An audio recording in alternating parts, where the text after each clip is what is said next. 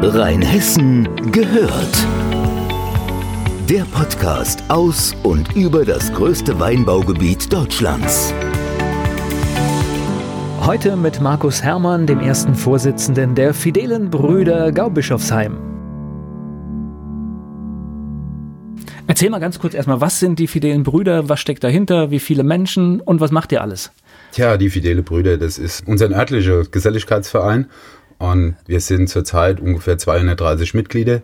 Mitglieder heißt noch lange nicht, dass sie aktiv sind, aber wir haben auch viele, viele Aktive, die uns unterstützen, die an den Veranstaltungen dabei sind und die kein Mitglied sind und das sind auch alles super Leute, weil ohne die funktioniert es gar nicht.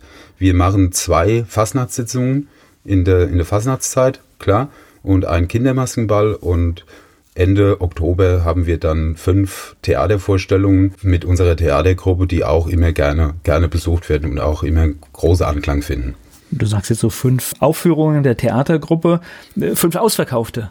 Fünf ausverkaufte Aufführungen unserer Theatergruppe im Bürgerhaus passen 150, wenn es ganz eng ist, 160 Leute rein und denen zaubern die Darsteller dann ein gemütlicher Abend hin, ein schöner Abend und wenn die rausgehen, sind die immer voller Lob und sagen auch immer, Mensch, dieses Jahr, das war das Schönste, was ich bis jetzt gesehen habe bei euch und ich weiß gar nicht, wie man das noch steigern soll. Wie groß ist diese Truppe? Das sind, glaube ich, ganz schön viele, ne? Es sind aktuell, sind es, glaube ich, elf Schauspieler und die Regisseurin. Dann gibt es hinter der Bühne noch zwei und die Jungs von der Technik, klar, die zwei darf man auch nicht vergessen. Und dieses Jahr spielen sie im 22. Jahr. Und jetzt kommen wir mal zu den Sitzungen. Ähm, das ist man ja natürlich in Rheinhessen und Mainz gewohnt. Aber es gibt in Gaubischofsheim eine Besonderheit. Da ist fast oder sogar gar nichts zugekauftes. Das ist eine Sitzung des Ortes. Das ist richtig, so wie du das sagst. Wir haben den Anspruch an uns, dass wir in Gaubischofsheim Fasnacht von Gaubischofsheimer für Gaubischofsheimer machen. Es gibt immer mal wieder der eine oder andere, der von auswärts kommt.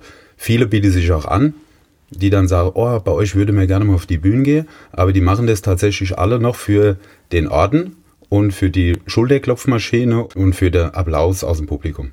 Und ist ausverkauft für dieses Jahr? Auch dieses Jahr beide Sitzungen mit 300 Zuschauern ausverkauft. Das Vorverkauf dauert ungefähr halbe, dreiviertel Stunde und dann ist das durch. Aber kommen kann man noch am Sonntag zum Kindermaskenball. Am Sonntag, den 9. Februar, da kann man zum Kindermaskenball kommen. Da gibt es keinen Kartenvorverkauf. Den haben wir ein bisschen aus der Fasnachtszeit rausgenommen, ein bisschen entzerrt, einfach um die Überschneidungen in der Fasnachtszeit von den ganzen Veranstaltungen, dass wir da nicht so viele Probleme haben. Und im letzten Jahr war der sehr gut besucht, auch in der Mehrzweckhalle. Ist jetzt, wie gesagt, am Sonntag, der 9. Februar, beginnt um 15.11 Uhr und Einlass ist ab 14.44 Uhr.